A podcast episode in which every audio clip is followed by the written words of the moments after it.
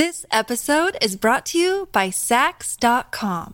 At Sax.com, it's easy to find your new vibe. Dive into the Western trend with gold cowboy boots from Stott, or go full 90s throwback with platforms from Prada. You can shop for everything on your agenda, whether it's a breezy Zimmerman dress for a garden party or a bright Chloe blazer for brunch. Find inspiration for your new vibe every day at Sax.com. Another day is here, and you're ready for it. What to wear? Check. Breakfast, lunch, and dinner? Check. Planning for what's next and how to save for it? That's where Bank of America can help. For your financial to dos, Bank of America has experts ready to help get you closer to your goals. Get started at one of our local financial centers or 24-7 in our mobile banking app. Find a location near you at bankofamerica.com slash talk to us. What would you like the power to do? Mobile banking requires downloading the app and is only available for select devices. Message and data rates may apply. Bank of America and a member FDIC. ¿Cuál es el único artefacto moderno que usamos de 6 a 8 veces al día y que todos damos por sentado? La respuesta, el humilde inodoro. Algunos aseguran en las redes sociales que lo usamos mal. En lugar de sentarnos como si fuera una silla, deberíamos mirar hacia atrás. Así es, otra forma de utilizar el inodoro es sentarse mirando hacia la cisterna. Esto hace que la estructura y la forma sean mucho más lógicas, lo que nos habilita diferentes opciones. Ahora puedes usar la cisterna como escritorio improvisado. Es el lugar perfecto para poner el teléfono, libros, un vaso de leche y hasta un sándwich. Ideal para las personas multitarea, aunque ¿realmente es buena idea? Probablemente no. Un problema. Los médicos advierten que pasar demasiado tiempo en el inodoro no es bueno para la salud. De hecho, pasar más de 10 minutos es demasiado. Así que no aproveches para ver tu programa favorito. ¿Y qué hay de comer y beber? En una encuesta realizada en el Reino Unido, el 18% aseguró que come en el inodoro. Si tú también lo haces, no eres el único. Pero el asiento del inodoro tiene casi 500.000 bacterias por centímetro cuadrado. ¡Guácala! ¿Quieres eso cerca de tus papas fritas y tu refresco?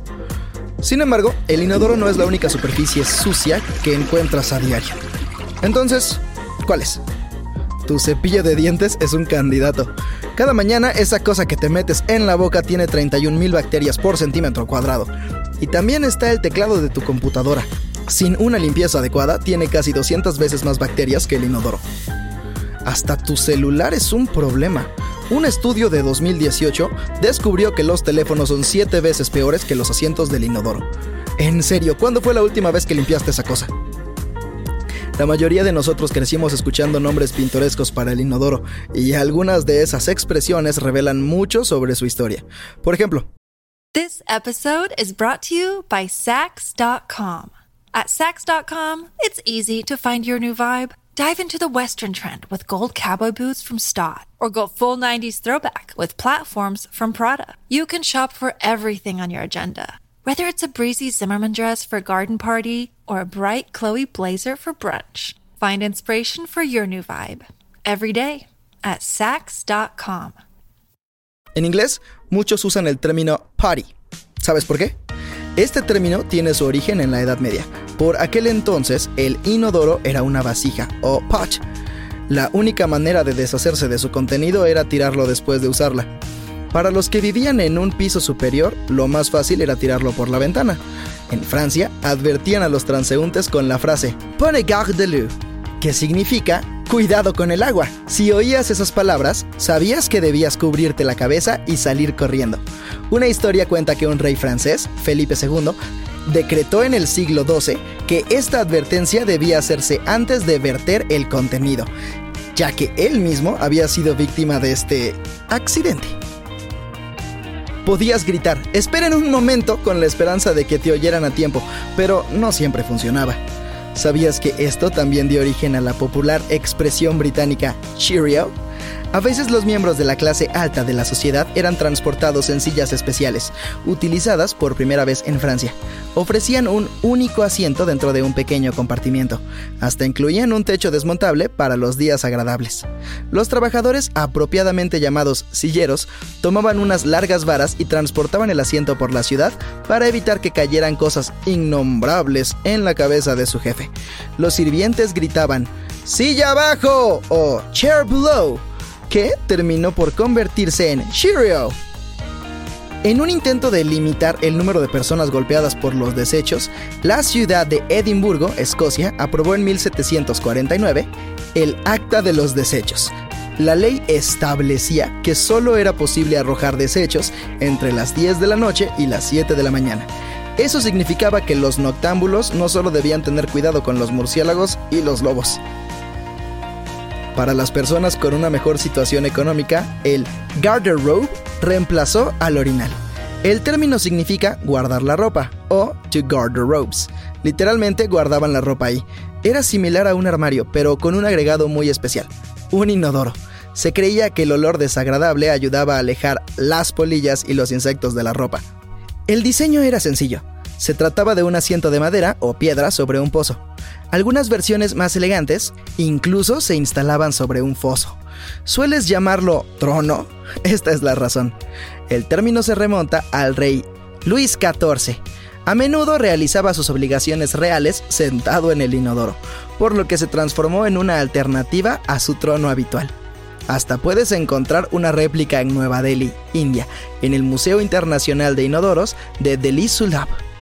When you need mealtime inspiration, it's worth shopping Kroger, where you'll find over 30,000 mouthwatering choices that excite your inner foodie. And no matter what tasty choice you make, you'll enjoy our everyday low prices, plus extra ways to save, like digital coupons worth over $600 each week. You can also save up to $1 off per gallon at the pump with fuel points. More savings and more inspiring flavors make shopping Kroger worth it every time. Kroger, fresh for everyone. Fuel restrictions apply. Sir John Harrington, ahijado de la reina Isabel I, inventó el primer inodoro de Inglaterra en 1592. No está mal para alguien que no era inventor.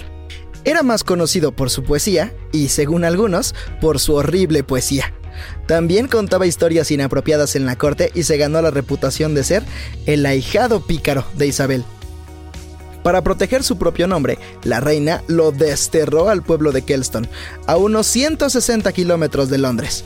Durante este periodo, diseñó su inodoro, al que llamó Ajax. El nombre parece un poco aleatorio, pero tiene sentido. En aquel entonces se usaba el término Jakes para hablar de un inodoro, así que Ajax era un juego de palabras con la expresión Ajax. Era una estructura impresionante, con una cisterna elevada y unida a una pequeña tubería. Al tirar de la cadena, el agua salía disparada hacia la taza para eliminar los residuos. Finalmente, la reina Isabel I le permitió regresar a Londres. Harrington mostró orgulloso su nuevo invento, y la reina quedó tan impresionada que encargó uno para ella. Pero no fue suficiente con tener a una reina como clienta. La idea del inodoro con cisterna tendría que esperar unos siglos para instalarse. En 1775, Alexander Cummings mejoró el diseño de Harrington y creó un retrete sin olor. Diseñó la tubería en forma de S que seguimos usando hoy en día. Esta forma atrapa los peores olores en el inodoro y los aleja de nuestras pobres narices. Hmm, ¿Por qué no hay un día nacional en honor de este hombre? Pero espera, ¿sabías que el inventor del inodoro fue en realidad un hombre llamado Thomas Crapper? Thomas fue un hombre de verdad. Trabajó como ingeniero sanitario o plomero a principios del siglo XX y creó la primera sala de exposición de sanitarios. Hasta grabó su nombre, T. Crapper, en los artículos que vendía. Wallace Rayburn adornó la historia de Thomas en su libro de 1969, Un motivo de orgullo, la historia de Thomas Crapper. La biografía afirmaba que Thomas había abandonado su hogar a los 11 años para convertirse en plomero en Londres, lugar donde más tarde inventó el inodoro moderno. Pero todo eso resultó ser un invento. Rayburn también escribió sobre el inventor ficticio del sostén en Sostenido, la revitalizante historia de Otto Titzling. Sin embargo, por mucho que hayan mejorado, los inodoros siguen siendo fuente de experiencias bastante desagradables. Espero no seas impresionable.